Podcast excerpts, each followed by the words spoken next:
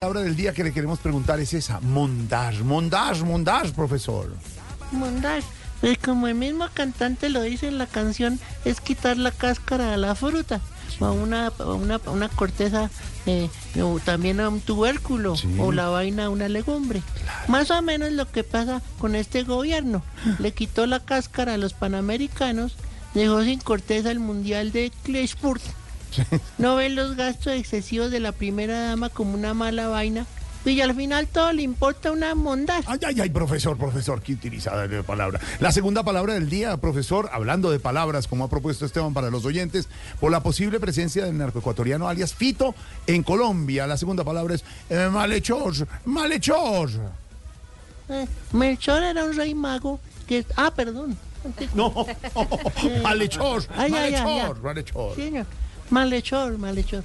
Pues una persona que comete delitos, especialmente que lo comete por hábito.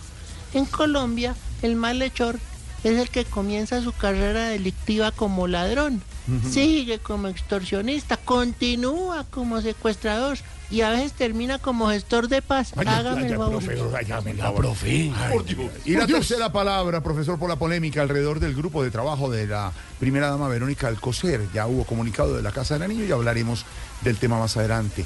La tercera palabra es séquito, séquito, séquito. Sí. Saquito, saquito. Pues la agregación de gente que en obsequio, autoridad o aplauso de alguien lo acompaña y le sigue. Mejor dicho, con lo que la primera dama al erario le está haciendo sopa y séquito. Y que además después en el carnaval va a estar bailando porque le imponta una mondad. Ay, profesor, trayendo a colación. Profesor, gracias, 5 de la tarde, 9 minutos.